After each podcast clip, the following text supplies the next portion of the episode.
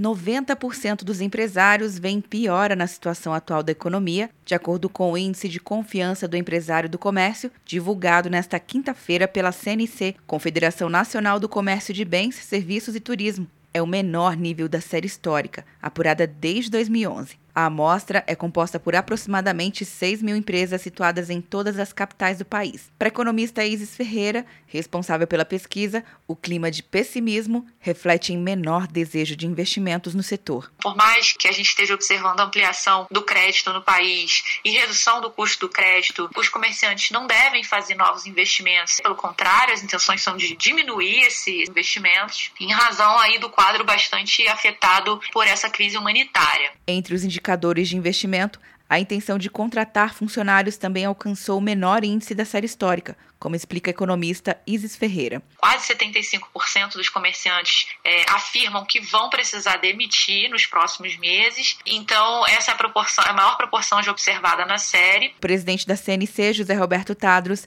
destacou que, mesmo com a flexibilização gradual do isolamento social em algumas regiões do país, o ritmo de recuperação das vendas no varejo deverá ser lento.